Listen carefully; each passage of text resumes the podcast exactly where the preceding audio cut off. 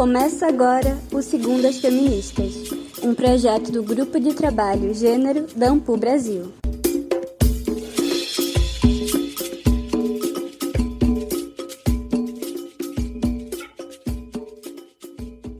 Olá a todas as pessoas que nos acompanham.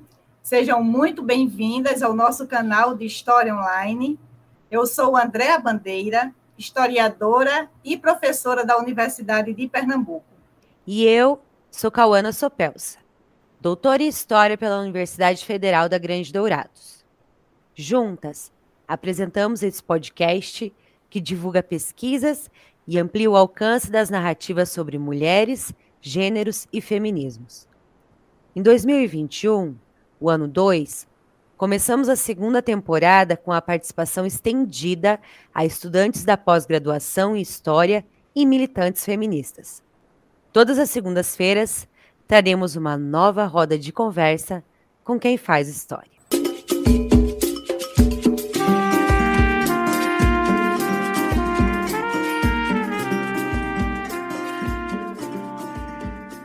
O materialismo dialético resulta da compreensão de que é um corpo afetado em relação com o mundo o que ordena o sentido da vida, ordena a razão histórica. Porém, o afeto tem sido pouco explorado como experiência humana per si, originada na relação mesma do corpo no mundo em situação de prazer. Os estudos feministas têm realçado, como princípio, o corpo como lugar onde os eventos acontecem, reconhecendo que as transversalidades pensadas atravessam, deslocam, descolam a massa corpórea e delas e nelas se fazem, ou melhor, se extraem os conhecimentos das coisas, as teorias sociais. Apesar de o corpo ser o centro do imaginário filosófico, corporificar o pensamento é um ato de rebeldia. Para falar sobre as políticas do afeto, a partir de um viés feminista e trazer o prazer para o centro do debate, vamos conversar com Tchela Mazo.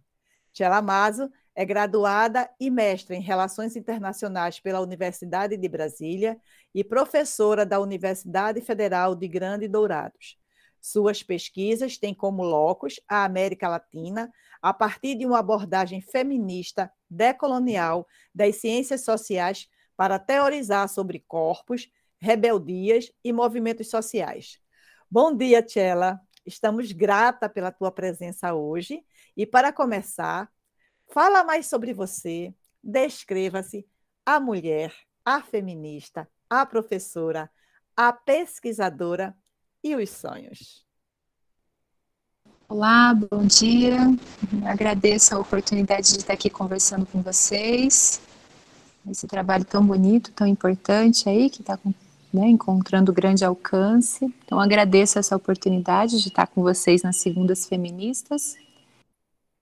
Bom, é, eu sou a Tchela, é, minha formação inicial é em Relações Internacionais, atualmente eu sou professora na área de Relações Internacionais, é, mas na última década tenho, tenho trabalhado com, com as perspectivas feministas e de gênero, no, inicialmente no campo das relações internacionais, mas não apenas, né? Pensando, pensando mesmo a vida e os contextos sociais. Atualmente eu estou fazendo doutorado também em estudos feministas e de gênero lá na Universidade do País Basco.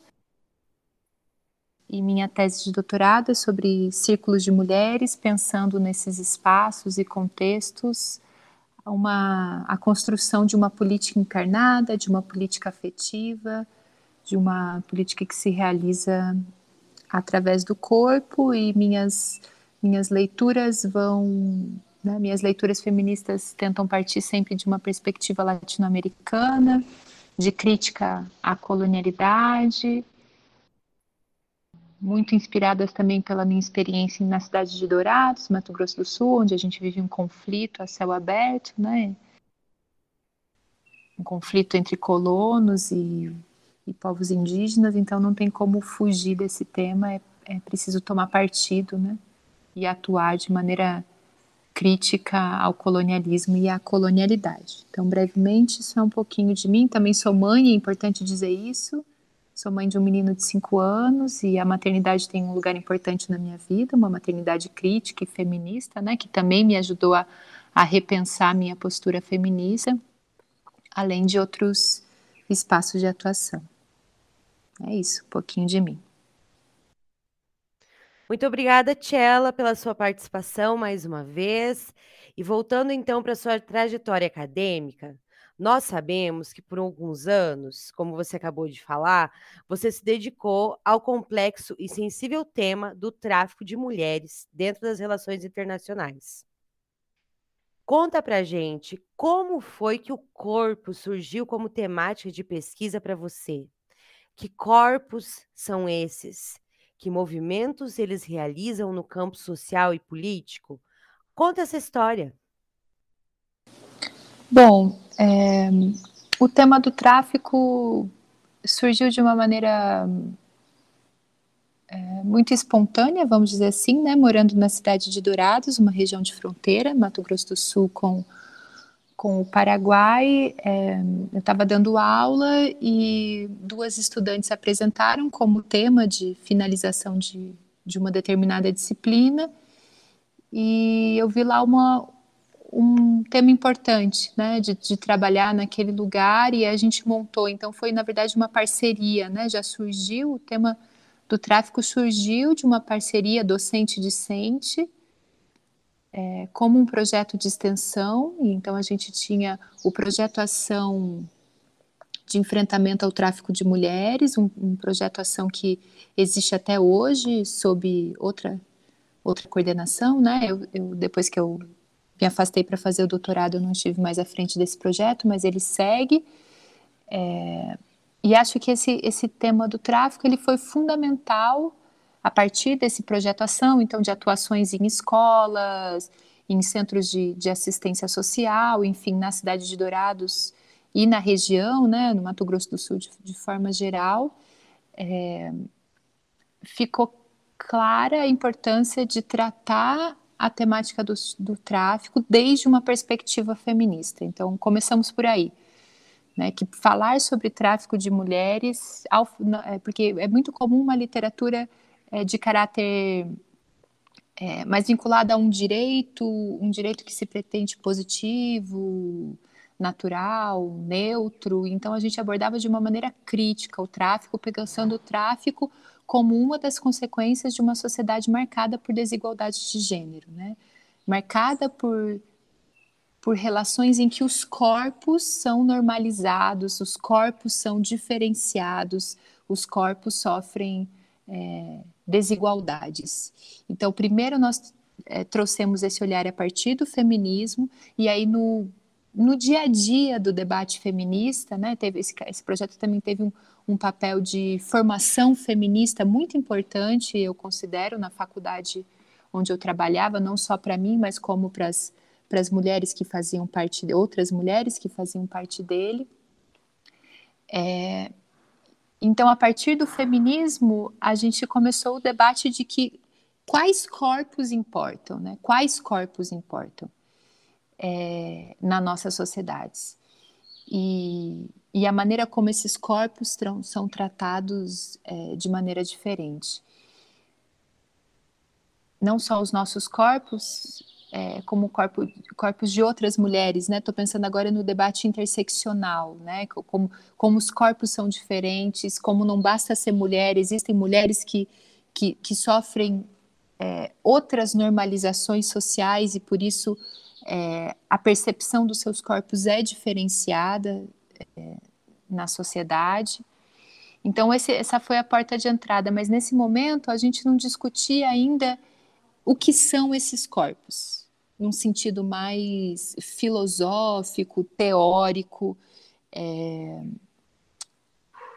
é, da noção de corpo, né? O que é um corpo, né? Nesse momento a gente discutia os corpos como corpos políticos, né? Isso vem do feminismo desde os anos dos anos 70, quando a gente pensa as lutas em defesa em defesa da vida, da descriminalização do aborto, a gente está falando é, de um olhar para os corpos como corpos políticos. É, essa atuação, essa percepção dos corpos como em um sentido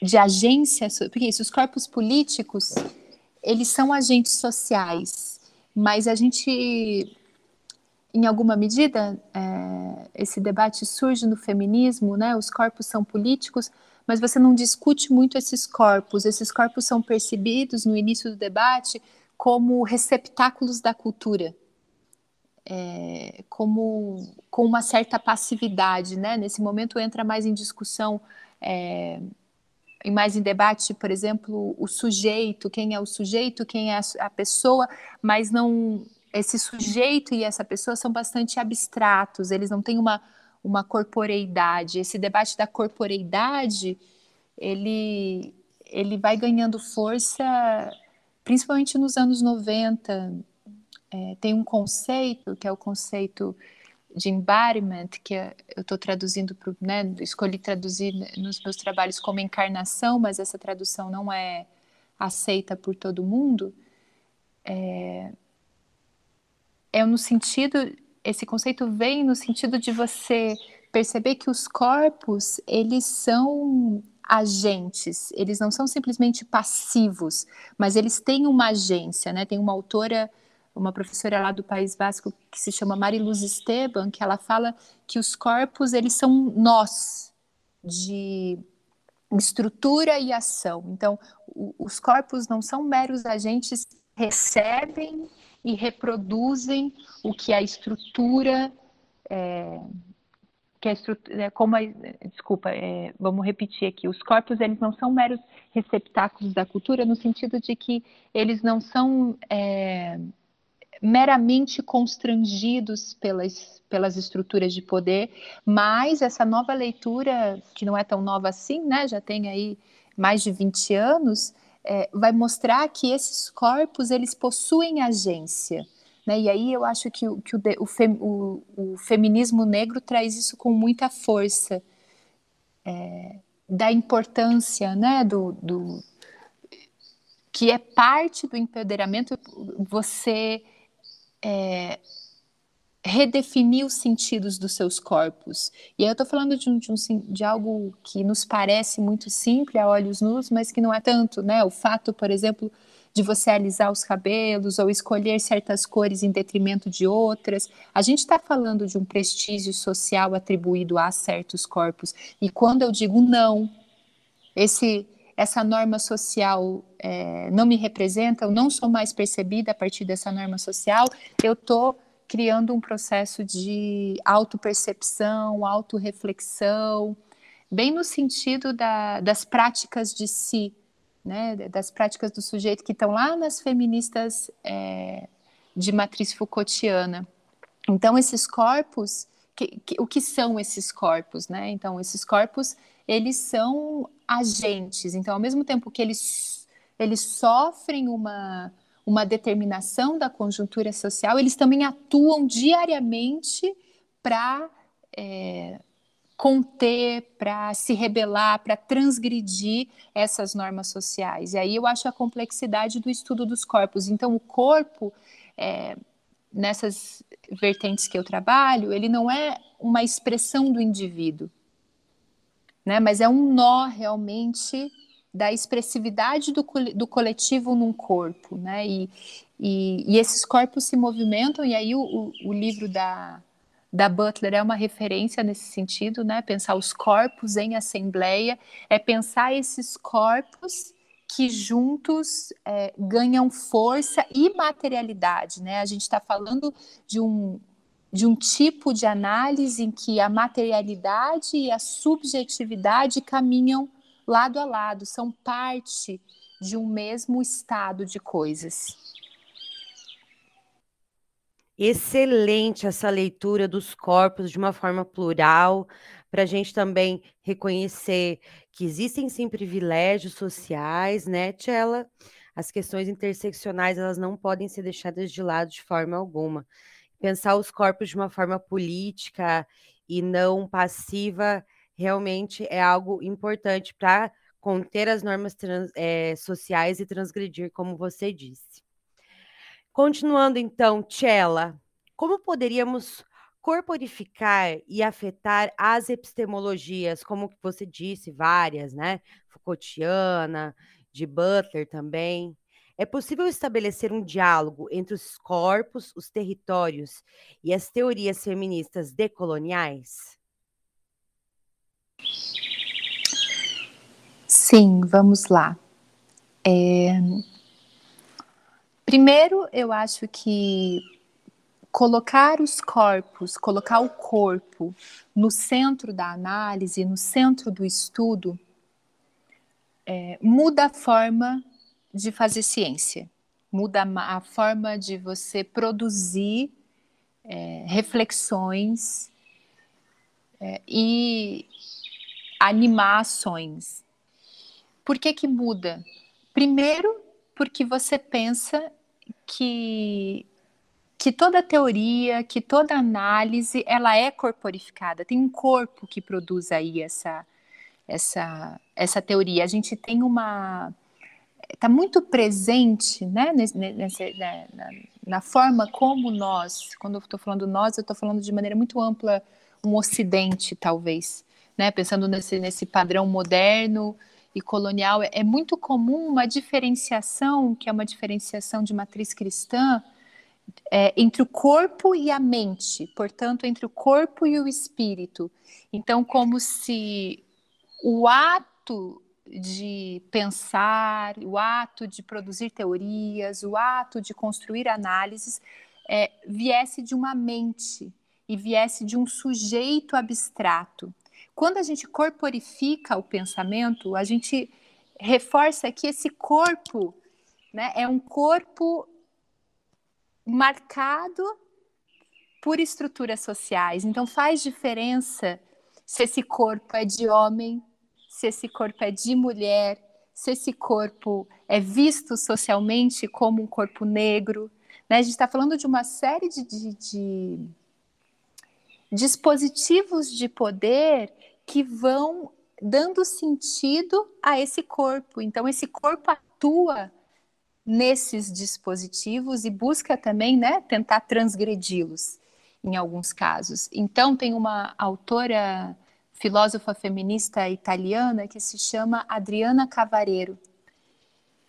Ela faz uma crítica bastante contundente à filosofia, mostrando quanto a filosofia de matriz grega, pensando principalmente Aristóteles, Platão, eles em corpos de homem produziram e, e, é, uma filosofia tapa-ouvidos, uma filosofia descorporificada, defensora de sujeitos abstratos. E ela vai dizer que, que a política se faz na unicidade dos corpos. E aí ela trabalha especificamente com a voz. Ela vai ter cada voz é única, cada voz tem, seu poder e a voz só existe quando eu a escuto. Então, a gente está falando de uma política relacional que se faz nas relações entre os corpos. Então, a partir dessa perspectiva, é, o ato de produzir dizer ciência, né, tem um conjunto de, de, normatizações como a escrita, né, a, a, quando a gente produz textos, artigos, livros, a gente está falando de uma modalidade de manifestação da expressão, que é a escrita, né? A, a Silvia Rivera Cusicanqui, que também é uma, uma, uma ativista, é, analista boliviana, ela vai falar da necessidade da gente produzir teorias que pulsam, que pulsam através dos pulmões, através das entranhas, fi, do fígado, essa, essa, essa teoria, então, encarnada, encarnada porque reconhece que ela surge de um corpo. E aí é um corpo que pensa, mas é também um corpo que sente, e é um corpo que se afeta, que é afetado pelas manifestações do mundo. Né? Tem um autor também é, francês chamado David Le Breton, que ele fala que o corpo é uma emanação. É, é, o mundo é uma emanação do corpo no mundo. então, é um processo de vai e vem, né?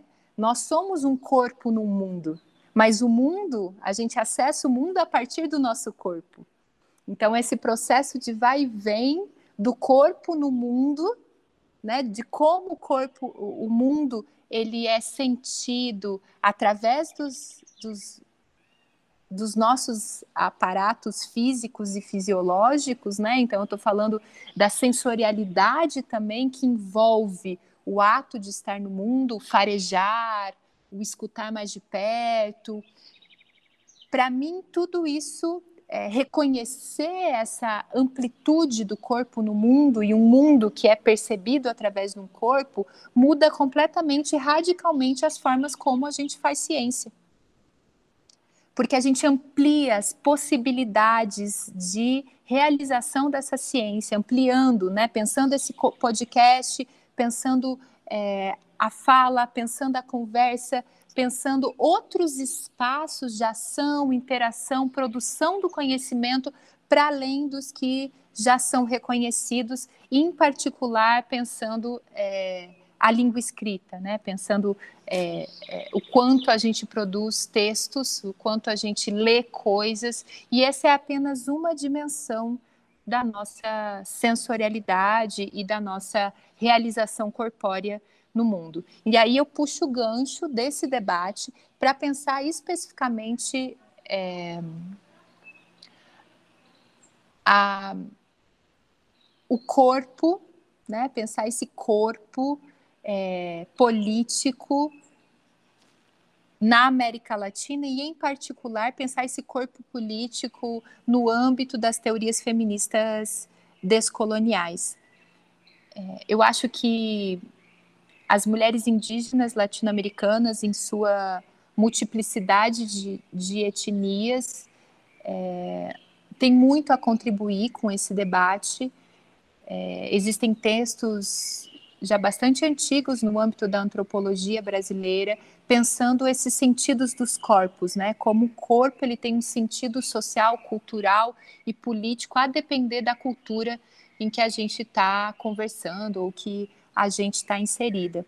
É, então, olhar como outros povos, outras culturas é, vivem esse corpo e usam esse corpo como, corpo como plataforma política, eu acho que oferece um descentramento, é, não só para a forma de fazer ciência, como para a forma de é, luta mesmo, de ação política, de enfrentamento é, as opressões não só de gênero, mas as opressões de raça, né, de, de, de, de, de é, padronizações é, envolvendo a sexualidade, também é, de geração, enfim, né, essa diversidade de, de, de formas aí de, de opressão que, que a gente vivencia e que corpos diferentes vivem, cada um a sua forma. É, especificamente, é, eu acho que tem uma contribuição é, das mulheres indígenas na América Latina é, das últimas duas décadas, que é a clareza do conceito da bandeira do corpo um território político. É, pensar o corpo território, que é um conceito trazido né, por, por por mulheres de algumas etnias é, da América Latina e que se disseminou bastante, né? Eu acho que é, muitas pessoas conhecem essa ideia do, do corpo território.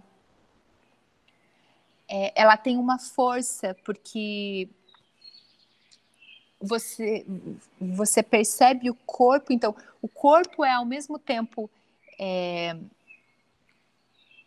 uma expressão, uma manifestação do território que é tomado, do território que é invadido, do território que é colonizado. Então, colonizar os nossos territórios é também colonizar nossos corpos. Então, voltamos no que eu falei anteriormente, que não existe uma divisão é, dura entre algo que é muito forte né, na filosofia ocidental, moderna, diferenciação entre indivíduo e coletivo. Então, a gente está falando de uma extensão, de uma coletividade que se corporifica em um determinado ser, em uma determinada pessoa, né? Então acho que essa, esse, desculpe, esse conceito e essa bandeira de luta do corpo-território, é, que é muito forte também entre alguns feminismos comunitários é, latino-americanos, traz essa dimensão da, da extensão do comunitário e do coletivo que também engloba os corpos de pessoas que nós é, percebemos como individuais. Então, tem essa dimensão. Além disso, tem uma dimensão é, de como a subjetividade. Então, você perceber o seu corpo e resistir a partir do seu corpo também é uma, uma dimensão política e uma bandeira de luta que é coletiva. É... Tem uma autora chamada Doroteia Gomes Grijalva, ela, ela traz né, um, um depoimento de como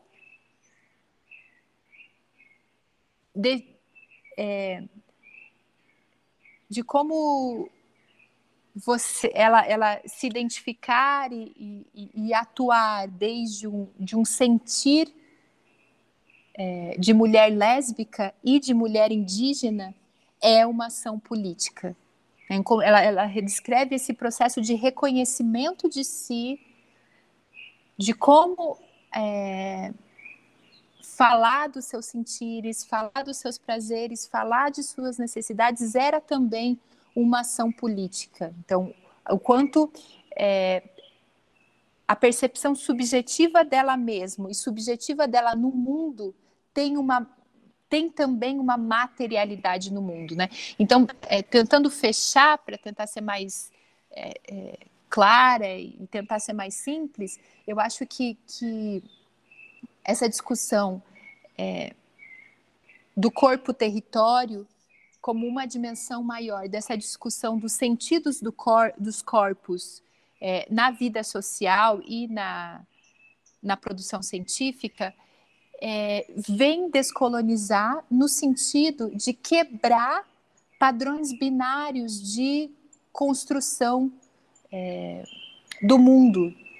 É, então, quebrar com esses padrões mente versus corpo, espírito versus corpo, pensar o quanto né, o espírito, a espiritualidade também é uma dimensão do estar do mundo e uma dimensão política, quebra com esses binarismos modernos. E, e, e, ao quebrar com esses binarismos modernos, né, como eu trouxe antes, o indivíduo, coletivo, pensar uma política que não é individual, mas uma política que é comunitária, você rompe, eu acho, no sentido de abrir as caixinhas e ampliar é, as possibilidades de realização e, e, e, as possibilidades de existência, né? Pensar as reexistências e pensar num sentido é, que, que é bem comum também nos, nos, estudos descoloniais, é pensar num sentido de um pluriverso, né? De, de uma vastidão. Então, voltando àquela italiana, Adriana Cavareiro, que fala é, da política relacional, da, da, da voz, a gente está falando de outra forma que fazer de fazer política, que não é uma política individual, mas é uma política que se dá entre pessoas, na unicidade de cada ser que se congrega né, é, é, em prol de determinadas demandas, em prol da superação das desigualdades, não só de gênero, mas, mas tantas outras que, que, que constroem, que moldam, que ingessam a nossa sociedade. Tchela, vamos aprofundar esse debate né, do, do corpo que sente. Vamos falar de prazer. No ensaio Irmã Outsider, a feminista negra Audre Lorde fala dos usos do erótico como poder e o difere do pornográfico, refletindo, cito, o erótico é uma dimensão entre as origens da nossa autoconsciência e o caos dos nossos sentimentos mais intensos. É um sentimento íntimo de satisfação. E uma vez que o, o experimentamos, sabemos que é possível almejá-lo. Para você, como o prazer, o desejo, o gozo e essa capacidade de almejar a que Lorde se refere podem ser ferramentas não só do autoconhecimento, mas também de agenciamentos feministas. Um corpo que goza é um corpo político? Com certeza, busquemos o gozo, busquemos o prazer. É, entrando agora na, na discussão sobre os afetos, né, quando eu falo de corpo, esse, que a gente tem conversado até aqui, é, necessariamente eu estou falando de um corpo que afeta e que é afetado, né, um corpo é, que produz, é, que, que ao afetar e ser afetado, produz afetos. E aí, afetos é, é uma palavra que eu estou usando em sentido bastante amplo aqui para englobar emoções, sentimentos e outras formas de, de afetação, de ser afetado ou ser afetada, é, para além da, das categorias é, em si. E se a gente for pensar o modo como nós fomos ensinadas a viver, né? Agora pensando especificamente em padrões de gênero, é, a mulher não era permitido é, sentir raiva. Vou falar de mim especificamente, né? Porque a mulher é um, é um termo bastante amplo. De que mulheres eu estou falando? Então, vou falar de mim, né? É, eu não fui ensinada a sentir raiva e se eu sentisse raiva, eu seria duramente punida. Né? Eu fui ensinada a ser educada, eu fui ensinada a ser recatada e a raiva ela é uma, uma transgressão dessa norma é, que eu fui ensinada a reproduzir.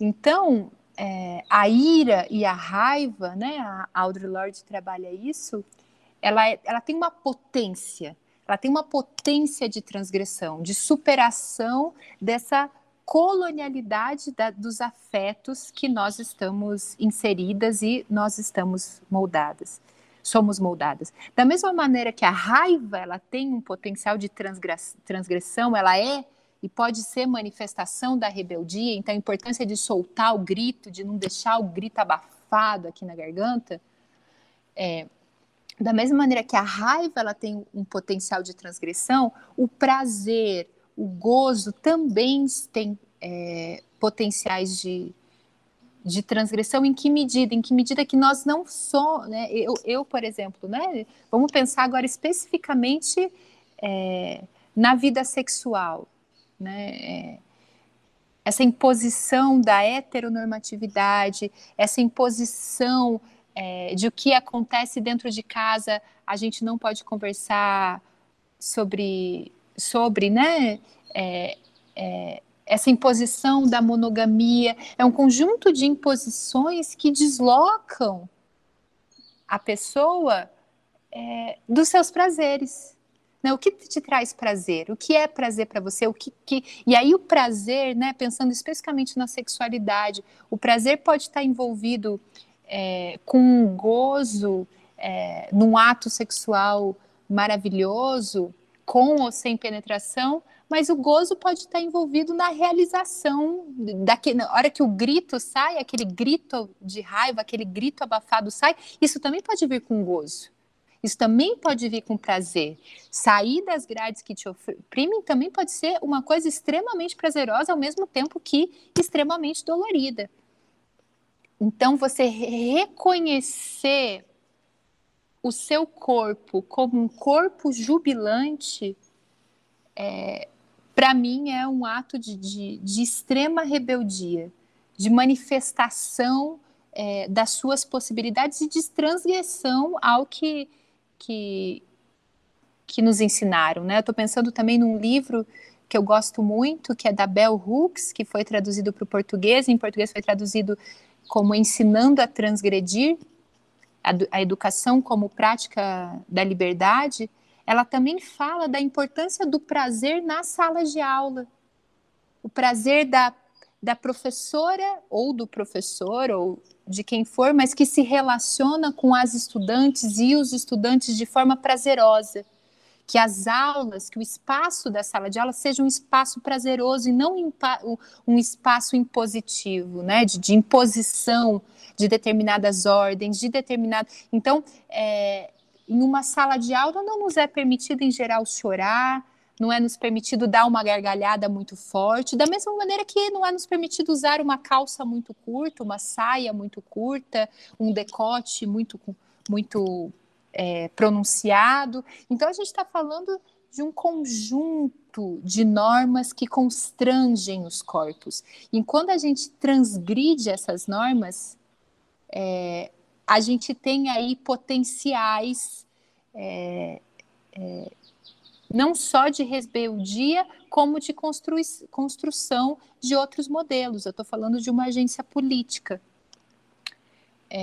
Que vai além do individual, né? Pensando em empoderamento, o empoderamento ele passa por é, por esse reconhecimento do si, mas ele vai além, né? Ele necessita dessa carga de enfrentamento das estruturas é, que estão é, constrangendo e estão promovendo ainda mais a desigualdade. Então, passa pelo reconhecimento de si e se espraia é, para algo que é mais é, de enfrentamento das estruturas, né? Eu estou falando de, de, é, de, enfrentamento ao Estado, enfrentamento a, a ordens determinadas, né? De, de é, é, da estrutura econômica, estou pensando numa política macro, né? O quanto esse, esse reconhecimento de si, ele não, não pode ficar também só no reconhecimento de si. Não adianta.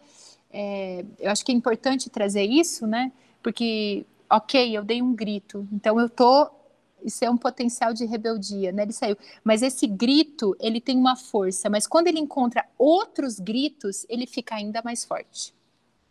Ele tem um potencial ainda maior, né? Quando os gritos se somam em prol da superação de algo, em prol da construção é, de algo que, que, que, promove um verdadeiro é, bem-estar para os seres. E aí eu acho que é legal também, como eu sei que nós temos aqui uma, audiência também, né, de pessoas que estão no campo da história, é muito interessante ver o como as é, pesquisas no campo da história estão é, como elas estão lendo e, e, e, se, se reestruturando a partir do giro, né, do giro é, do giro dos afetos é, quando a gente tem, por exemplo, né, especificamente no âmbito de uma história feminista, né, estudando quanto a sensação de desamparo ela tem um potencial transgressor, o quanto a ira ela tem um potencial é, transgressor. É, e aí um dos nomes de referência desse debate é uma argentina chamada Cecília Macon, para quem quiser saber saber mais sobre o tema, pensando aqui na, na América Latina, né, em quem está aqui do lado pesquisando sobre o tema.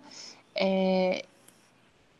E aí tem uma outra autora que é a Sara Ahmed, essa já escreve já a partir né, da uma pesquisadora independente, mas que, que acho que vive na Inglaterra, que vai falar, vai estudar especificamente, ela vai falar da, das feministas, né? O quanto as feministas são vistas como é, estraga prazeres, que elas sempre estão de mau humor, e ela vai falar o quanto é, é, esses sentimentos feministas eles têm um potencial de transgressão e, e são duramente criticados exatamente porque eles desestabilizam né, uma economia dos afetos.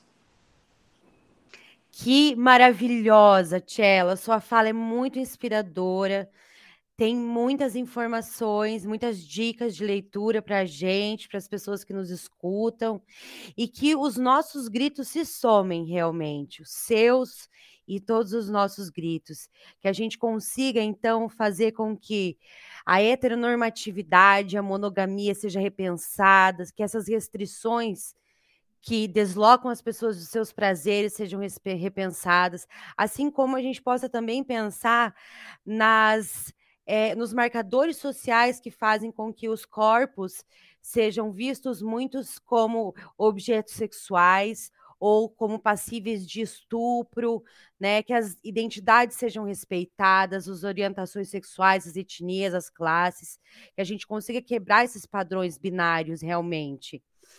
E vamos terminar então com a frase maravilhosa que você disse, repetir também é uma forma de gritar, né? Vou usar a, essa manifestação de rebeldia para fazer uma, um fechamento incrível. Tchela, busquemos o gozo, busquemos o prazer, que seja na forma de rebeldia, que seja na forma de penetração ou não penetração sexual, nas formas sexuais ou não de prazer. Muito obrigada mais uma vez a você e obrigada a todas as pessoas que nos escutam hoje. Bom, agradeço muito a oportunidade de conversar um pouquinho com vocês sobre esse tema. Acho que a gente tem muita conversa ainda pela frente. são muitas sensibilidades que são mobilizadas né, a partir dessa, dessa corporificação da vida e da corporificação da rebeldia. E eu me coloco aberta para continuar a conversa e desejo vida longa, segundo as feministas, que a gente possa cada vez mais gritar rebeldia e propor outras perspectivas de mundo onde caibam muitos mundos. Um abraço, gente. Obrigada, Tchela, pela conversa e por nos encher de inspiração e desejo nesta manhã. Obrigada a todos que nos acompanharam neste episódio. Esperamos você na semana que vem com mais conhecimento produzido pelo podcast mais feminista da história, o Segundas Feministas. Até lá. Gostou do programa? Na segunda temporada tem muito mais. Não esqueça de seguir nas redes sociais e curtir esse episódio. Até a próxima. Eu quero andar pelo mundo afora, vestida de brilho